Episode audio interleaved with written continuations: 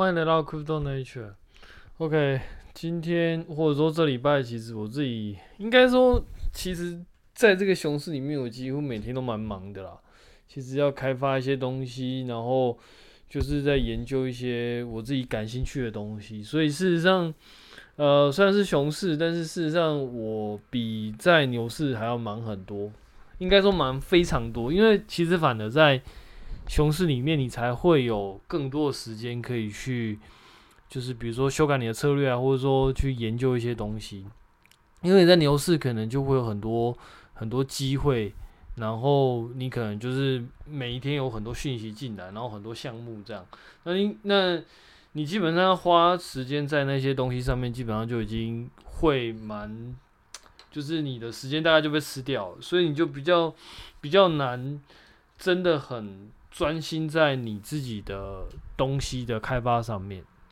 然后在熊市其实会比较多时间。然后另外一点就是，其实，在熊市里面试错的成本，我觉得相对来说比较低啦，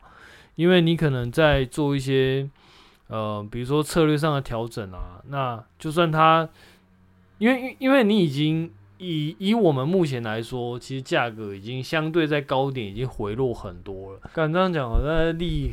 立一个很奇怪的 flag，但是，嗯、比如说 BTC 从六万多，然后跌到现在大概一万九千八、一万九千左右。那我自己觉得这个地方要再腰斩，呃，还是有机会，但是可能相对来说没有那么大。那所以这个时候，如果你把资金放进去，然后你再做一些策略调整，就算它失败了，相对来说跌的那个幅度可能也不会太高啦。这是我自己的看法。所以其实，在熊市里面，反而会有更多时间可以去尝试一些策略。那也因为这样呢，其实我每一个周末其实都蛮忙的，都忙着在写这些东西。然后当然我还我自己本身还有在写文章嘛，所以 Podcast 跟文章这两个。会占我周末一些时间，那当然其他更多时间是在写扣还还在弄一些东西，研究一些我兴趣我有兴趣的东西啊。所以基本上呢，就是还蛮忙的。那今天就是这这两天要弄一弄弄一弄，然后发现啊干，我的那个 podcast 跟文章都还没写，还没弄呢。所以今天呢，可能到嗯、可能到待会儿会把 podcast 录完。那今天大概也就这样了，就是。那呃，文章的部分可能就明天或者说后续再补上了，算是就是可能就欠一篇文章。我希望明天可以有时间把它补一补了。那呃，对，那诶、提前预告一下，我在十一月三四诶四五六七应该是那个礼拜吧，反正就是十一月应该是第一个礼拜，我应该没有办法更新。那个时候我我要。我有一些事情要出去，所以那个礼拜应该没办法更新。那我为了避免，就是下个礼拜我忘记讲，我我这个礼拜就提前讲。那呃，所以那个礼拜会休息一个礼拜。对，那所以如果到时候我没有更新的话，那就是一个正常的现象，因为那时候那个礼拜我人不在台北。OK，那我们先回顾一下目前市场的状况。整个市场的状况就是还是一样，就是在震荡，其实也没什么好提的。唯一可以提的大概就是 APTOS 啦。呃，APTOS 是一个最近刚出的一个公链。那我们可以看到，它一上币安之后，或者说一上各大交易所之后，目前来说交易量一直往上垫。然后从呃开盘最高有一百块，但是那一百块就应该就是快乐价，就是有人有人就是。拉一百块，那价格回落到大概四五块左右，然后现在到目前为止，它的价格应该回到十块，甚至有涨破十块，所以算是一个蛮呃蛮戏剧性的一个币价的发展。但是之后会不会这样呢？我我应该说可以大胆预言，应该是会跌下来了，因为目前来说熊市嘛，那资金基本上堆叠在同一个地方。所以，呃，怎么涨上去的，可能就会慢慢的再跌下来。就是当上面资金开始不玩了之后，可能就慢慢跌下来。但是什么时候跌不知道啦。但是就是它可能会慢慢的就是慢慢这样衰落下来。所以如果有玩这个的话，可能就要自己小心一点。我自己是没有玩啊，那我自己也没有撸空头，所以呃，算是就是看大家表演。因为假设我今天有长期看好的话，我基我也不会在这个时间点下去买。这个时间点下去买，基本上你就是要参与一个 PVP 的游戏啊，就是短线大家互相竞争的一个游戏。所以如果你在这个时间点买的话，你自己就要小心，会不会买在一个高点的状况。OK，APTOS 的话，嗯，币价部分就讲到这边。那我们接下来讲一下它本身是一个什么样的链，然后它跟什么什么。其他的链有什么特别的地方？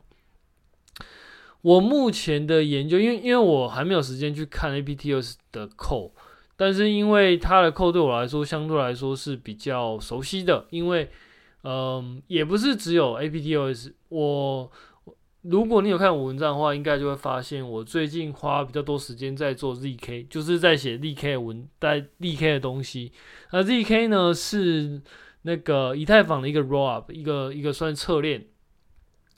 然后嗯，他们的部分其实就是用 Rust 写的。那我相信，或者我们目前看到越来越多专案，其实也蛮多是用 Rust 开始写的，包含 Cosmos SDK 的 Rust 版本，然后包含那个 Cos 呃 Cosmos WSM，它也是 Rust，然后更不用说 Solana，Solana 的那个 program。也是用 Rust 写的，那主网本身也是用 Rust 写的，然后呃，目前看到的还有还有那个 Polkadot，虽然说 Polkadot 最近好像蛮凉的，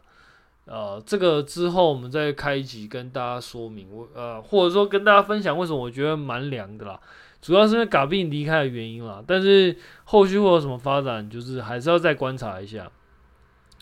那 Polkadot 本身就是用 Rust 写的，然后。大概就是这个样子。我觉得比较惊艳的应该是 ETH 部分，因为 ETH 早期它主网是用 Golang 写的，然后版本一直都存在。后来我们可以看到它有一些 C 加加那个还有 Rust 的，的 Client 的版本的 Client，但是原则上大比较大宗的其实还是 Golang 写的。但是目前来说，我们可以看到，呃，在 ZK 或者说其他 rob 部分，其实越来越多用 Rust 写的。我觉得算是一个蛮不错的、蛮不错、蛮不错的发展了，尤其是对我自己来讲，因为我自己的话会花比较多时间在 Rust 里面，也不是说我自己预测很成功啊，单单纯就只是我本来就比较喜欢 Rust，所以在 Golang 跟 Rust 的选择的时候，我其实花比较多时间在 Rust 上面。那包含我自己在私底下写的程式呢，其实有一大部分其实也都是 Rust 写的。那主要的原因。就是因为，嗯，我自己相对来说会比较喜欢，就是呃效能，就是着重效能的的的语言或者程式。然后 Rust 对我来说，它就比较像是 C 加加的改进版本，或者说延伸版本，或者说进阶版本。那 g o l a n 对我来说呢，它比较像是 C 跟 Java 的一个 hybrid 版本。它的设计方式，我我我个人认为啦，它的语法蛮像 Py，比较像 Python，然但是呢，它的设计哲学，我个人比较偏向，我个人会比较偏向于觉得它比较像 Java，但是呢，它的实作的那个，嗯，就是呃，它的核心比较像是 C。哦，算算算算是一个蛮特别，因为因为它的那个语法真的是蛮蛮漂亮的，就也不是漂亮，应该是说它语法真的算是蛮蛮简单易懂的。那它很多 library 其实设计来说，也就是蛮无脑的，就是你可以不用了解，真的不用了解太多底层的东西，你可能可以把它用好，因为它很多东西做的蛮防呆的。那这个部分呢，一部分是 Python，就是它的语法。那设计哲学就是将很多东西可以隐藏的尽量隐藏起来，让让你比较 friendly 的去使用。我觉得这一点跟 Java，我个人觉得跟 Java 有点像，因为因为 Java 也是呃尽可能在在保证一定效能的情况下，尽可能不会去过多的 open 一些东西让你去修改，因为他觉得你去修改不见得会改得比较好。然后你让你去修改的同时间，又会增加很多这个语言的复杂度，所以他宁愿把这些东西把它隐藏起来，让你不会去修改它。我觉得这部分就蛮像 Java 的，但是呢，在系统程式的效能上，我觉得它蛮像 C 的想法。所以我觉得 Golang 算是一个很不错的语言，只是呢，嗯，我自己觉得它留给使用者的一些性能上操作部分，相对来说是比较少的。然后这个部分对我来说就会比较，呃，我我自己会比较没那么爱啦。因为我自己是从 C 加加跟 C 上打上来的，所以我比较习惯拥有更多的操作性。虽然说我必须承认，就是你拥有这些操作性，但是你写出来的 code 是不是真的比较快，或者说效能真的比较好？我觉得不一定，因为那个很多时候其实还是看你城市设计者自己的功力，然后再加上你的问题是什么，然后再加上。你的一些机器，然后再加上你自己的环境，其实它就是综合的一个一个影响下所得出来一个结果。所以你说用 Rust 写一定比较快吗？其实我觉得真的是不太一定。但一般是这样，我还是比较喜欢 Rust。那原因就像刚刚我讲过的，所以其实写到后来，但是单纯就是一个一个感觉的问题啦。虽然说这个样子。很没有很没有逻辑性，但是其实它就是一个感觉问题。那 anyway，反正我自己本来就花比较多时间在 Rust 上面，但是其实我自己是比较不看好 Rust 的。虽然说哦这样讲，虽然很矛盾，但是说实话，如果今天我是一个我是一个两个都还没学的一个情况下，我觉得 Golang 会发展的比 Rust 来得好。最大的原因就是因为它够 friendly，它其实隐藏很多细节，这一点其实对对程序员来说很重要，因为你给了太多的可操，就是你可以去调整一些东西，可以去微调。其实对于语言的推广来说，不是一件什么太好的事情，因为当你让很多东西能够调，能够调整，对，对于进阶者使用者来说，它很多自由度，但是对于新手来说，他觉得干这到底要怎么写？就好像这样写也可以，那样写也可以，那没有一个统一的写法，对我来说就是，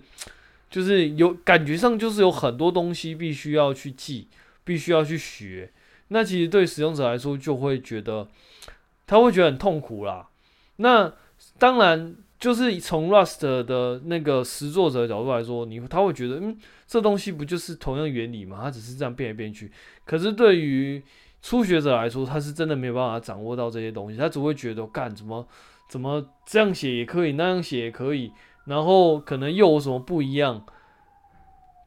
他就会变得很多东西要去要去学要去记。可是呢，当你把这些东西隐藏起来的时候，你可能的写法可能就两三种，可能最多就有两三种，那比较常用最多就一种。那对于使用者来说，或者说学习者来说，他就会很方便。因为对他来说，他可能就学好这一种啊，能这样子就照着这样的 pattern 学，他他就能够写出一个能用的东西。我觉得对于使用者来说，这一点其实是蛮重要的。那很不幸的，C、C 加加跟 Rust 其实都没有办法达到这一点。我觉得 C 还好啦，C 可能相对来说比较单纯一点，只是说它它它的问题是在于它它的底层，但是。但是 C 加加跟 Rust 的语法就真的算是，尤其是 C 加加，C 加加语法真的是很多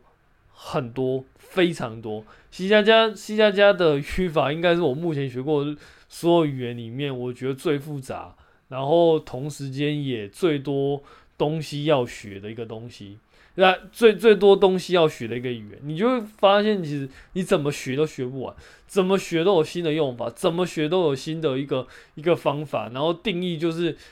你看到这样，然后往下再钻研干，就是又是另外一个。然后就是，而且它标准超级多，从九九一零，然后什么一一一二，哎，一一一三一五一七一九二一二二。之类的吧，我我我我我后来就没有再记，我我从一我到一五后来我就已经没有再没有再 follow 了，因为因为这太多了，那多了一个靠背，然后那然后每一个每一个版本里面可能又有一些新的东西，所以你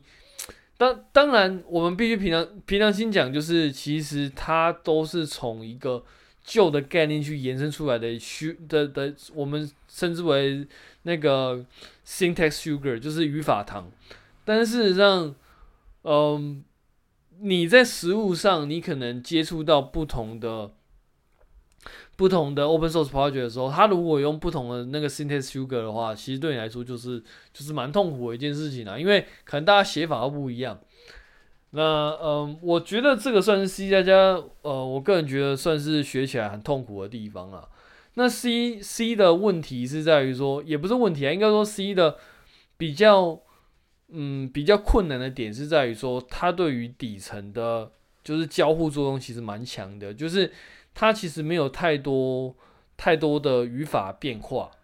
它就是语它语法就是这样。可是问题是，你要把这个东西发挥的。好的话，你就必须要了解很多底层的，比如说包含 OS，比如说包含硬体的东西，因为它几乎就开放给你所有的嗯操作，所以它没有去隐藏什么东西。那也就是因为这样，所以嗯，它的语法虽然说比较单一，但是它可以产生变化性是非常非常非常多的。它要学习的东西其实不会比不会比 C 加加少，只是说。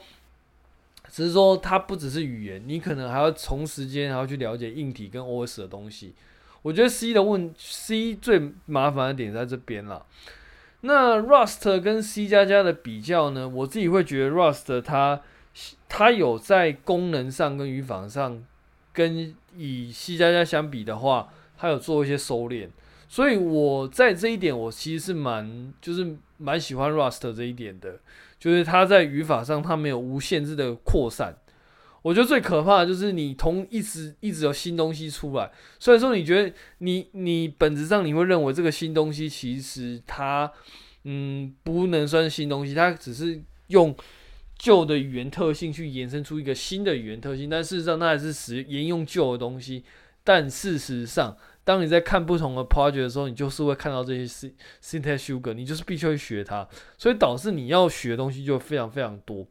但我自己觉得 Rust 在这部分呢，它有去做一些精简跟修剪了，所以我自己觉得还不错。然后另外一个我觉得比较欣赏的就是，呃，我觉得 Rust 应该是目前来说算是将 compiler 的那个效能。我不是效能，应该说将 compiler 的特性以及这个工具把它发挥的最好的一个语言，因为他把很多那种就是可以在静态分析的东西，就是 default 就整合到那个 Rust 的 compiler 里面。虽然说缺点就是 compiler 要做非常多事情，所以 compiler 时间就会非常久，但是呢。我们可以看到，其实如果你就是有熟悉 Rust compiler 的话，其实你它可以帮你省下很多麻烦。就是，呃，我们就是有有些人常常会提到，就是将当你的那个 Rust 的 Compile 过的时候，基本上它可能就可以免除掉一些很智障的问题。那通常来说，我觉得这个是划算的，因为那种很白痴的 bug 啊，虽然说你。就是不去检查它，你可以让 compile 的速度变得非常快，但事实上，就是因为你没有去检查它，所以到最后呢，你会发现你要花更多的时间去 debug 这些东西。但这是我自己的看法啊，其实你在那个 compile Rust 的时候，你还是会觉得还蛮痛苦的，因为时间确实是蛮长的。以我自己的专案来说的话，compile 的时间可能从两分钟到十分钟可能都有，而且我的专案其实不是说非常大。更不用说你那种大型专案，比如说像 Linux kernel 这种等级的 OS，大家就编非常非常久。所以呢，我觉得有好有坏啦。那 Rust 语言是就讲到这边啊。我们今天其实不是要讲 Rust 的语言，但不知不觉就讲了这么多。OK，所以我们今天要讲的是那个呃呃 aptos 这个公链。那 aptos 这个公链为什么讲到 Rust 呢？因为它它讲就是在官方宣传，我们会一直说 aptos 是用 Move 写的，但事实上呢，目前来说，至少到我上次看那个 aptos 的 GitHub 的时候，其实它大部分语言还是用 Rust 写的。那我们甚至可以讲说，Move 其实是 Rust 的其中一个算是那个 DSL，就是 Domain Specific Language，它是用 Rust 去做成的一个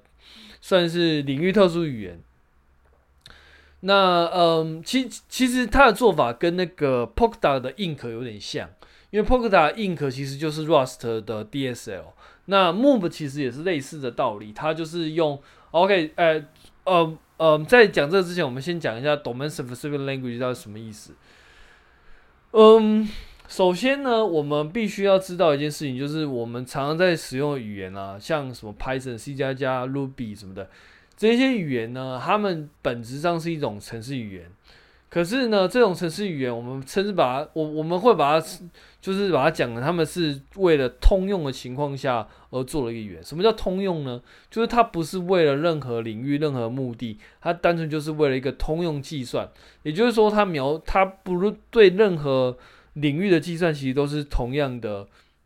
同样的做法。它并没有对任何领域做特别优化。比方说。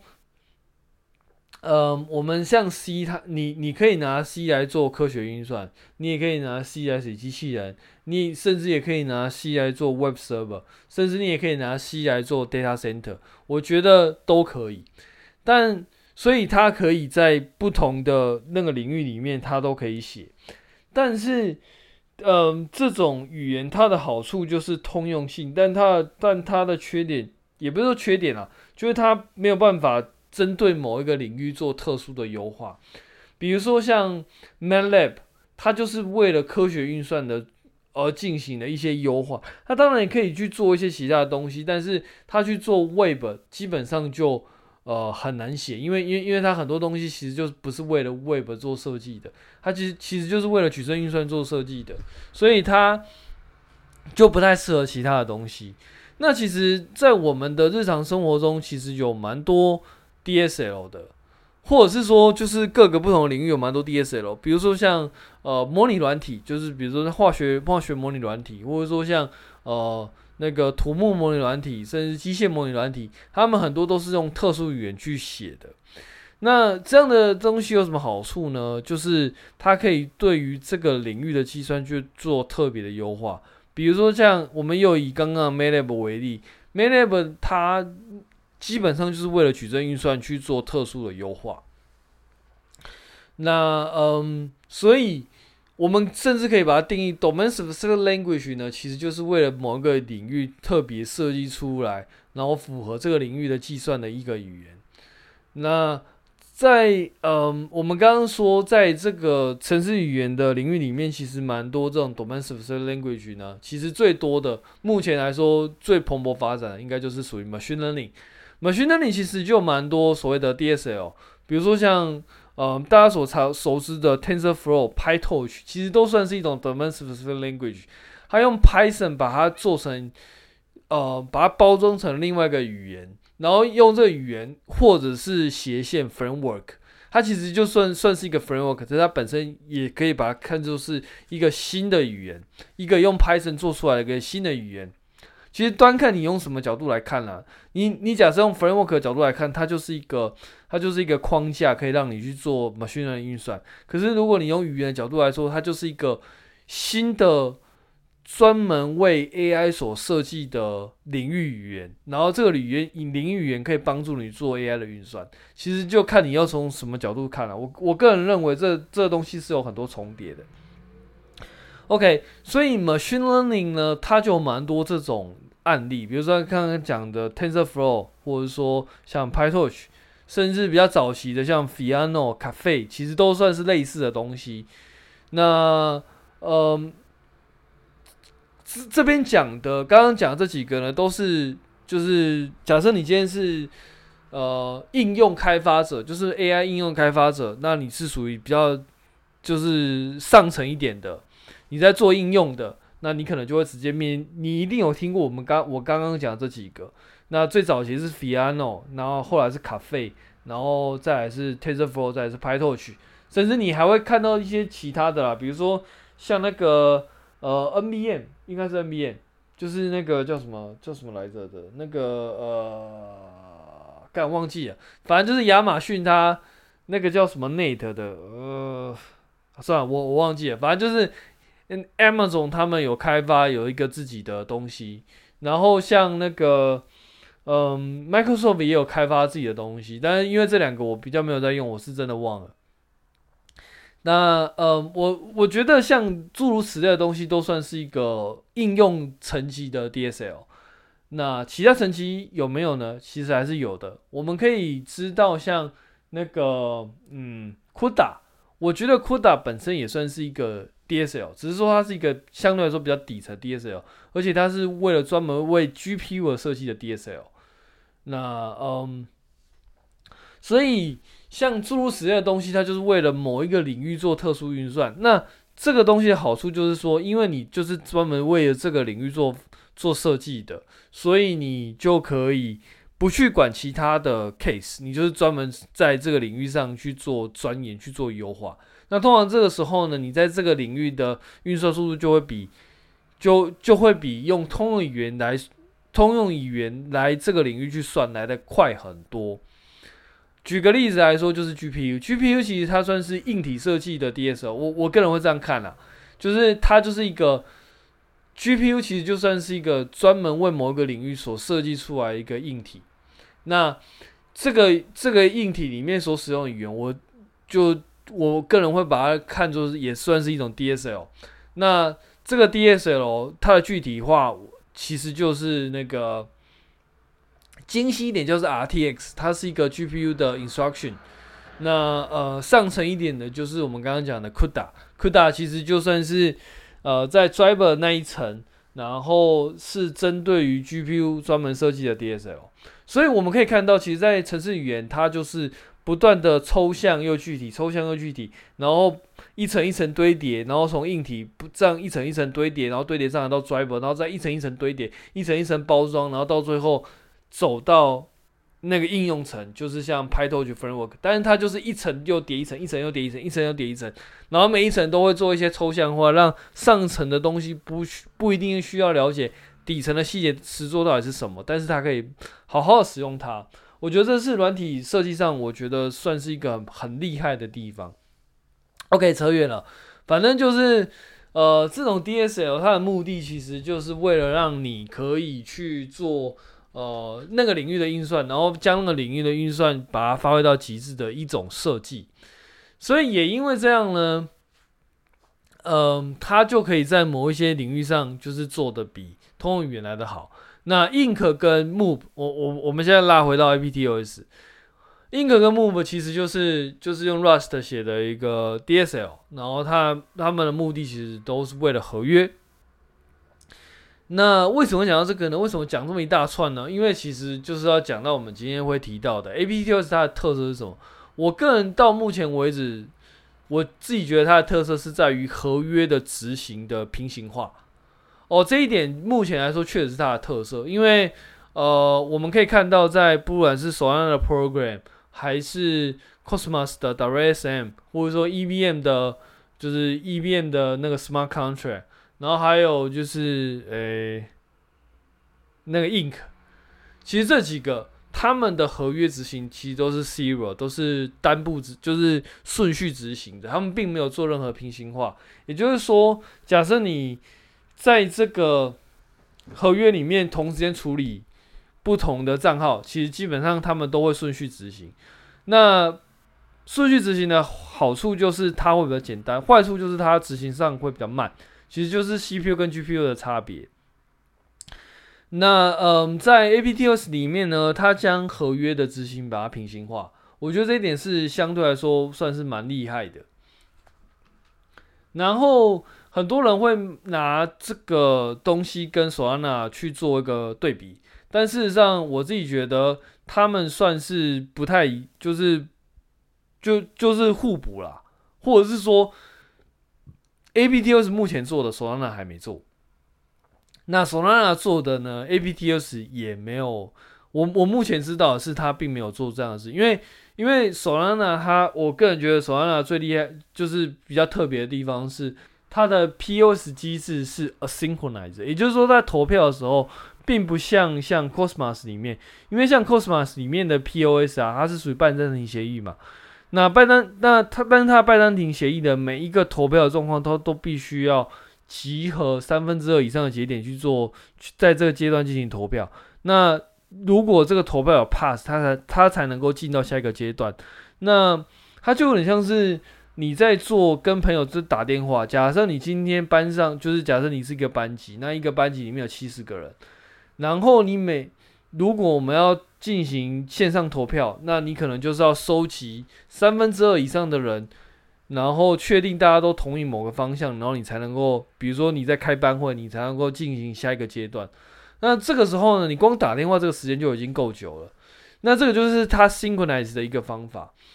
然后呢，在 Solana 里面呢，它是属于 asynchronous 的一种一种投票机制，所以也就是说，它就是它就是让大家进行各自进行投票，然后到最后再进行一个总结，所以它比较不会去互相去等待对方。那这个部分呢，它就可以省下很多时间。但是这个机制会有很大的问题，就是它 asynchronous 的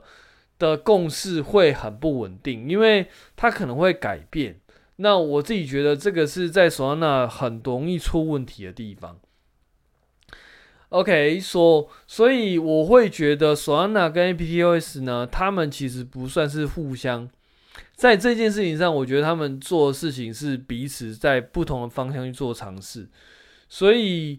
比较不像是就是有直接竞争啊。那呃，另外一个目前看到像 Sui，它是另外一个。公链，这个公链呢，可能就会做的东西会跟 Solana 的机制会比较像一点。但这个部分呢，就是这等之后。我们今天先讲 APTOS，因为 APTOS 目前看起来就是针对合约，就是做一个平行化执行。至于你说 APTS 到底跟 Solana 哪一个表现后，呃，之后会比较好呢？其实我觉得还是很难说了，因为目前来说时间还是太短了。很多很多所谓呃性能好的公链，其实都必须要经过时间的验证。简单来说，就是你要被大家使用，然后经历过很多流量的考验，那你还能够有一定的，就是你还能够撑住，甚至你不一定要，你不一定撑得住，但是你可能就是尝试着去做一些改进，然后想办法进行一些突破。那当然。你有办法突破的，你有办法改进的，有办法进到下一个阶段的，有办法做得更好的，可能就会继续活下来。啊，如果你没有办法遇到问题，你可能找不到一个解决方法，然后到最后你的链一直卡，一直卡，一直卡，那可能到最后这个链可能就真的会死掉。所以我觉得熊市其实就是一个非常残酷去考验各个公链开发能力的一个阶段。那我自己觉得目前来说，呃首先呢我还不是最悲观的，我觉得目前来说最悲观应该是 Polkadot。因为 Polkadot 嘎币目前来说，好像看到的是他好像离开了整个 Parity 的那个管辖，就是他可能不一定会去做一些控管。我个人觉得嘎币是一个非常厉害的开发者，当然，一一个厉害的开发者，并不代表他的领导风格就一定是很厉害的，也有可能就是他很会开发，但事实上他的 leading 大概不。不一定能够带领专案到一个很好的方向。我自己觉得这东西两回事啊。你很会写，并不代表你很会，就是带领这个专案，带领这个团队。但是呢，目前这个新闻下来呢，我自己还是会，就是会有一点担心，因为毕竟他离开了，影响力到底到哪里？其实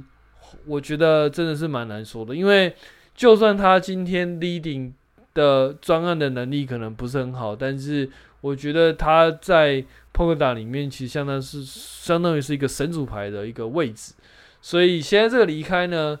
到底他离开就是就当然我们目前来说还不知道他到底离开的程度是到哪里啦，还会不会继续开发，然后影响力会到哪里，然后甚至后后继者会是怎么做，其实我们都不知道。所以这一切影响还很难说，但是目前看起来，这个这个影响，我觉得应该是必须要值得观，必须要继续观察的。OK，那我们今天就先讲到这边吧，那我们下次见，拜拜。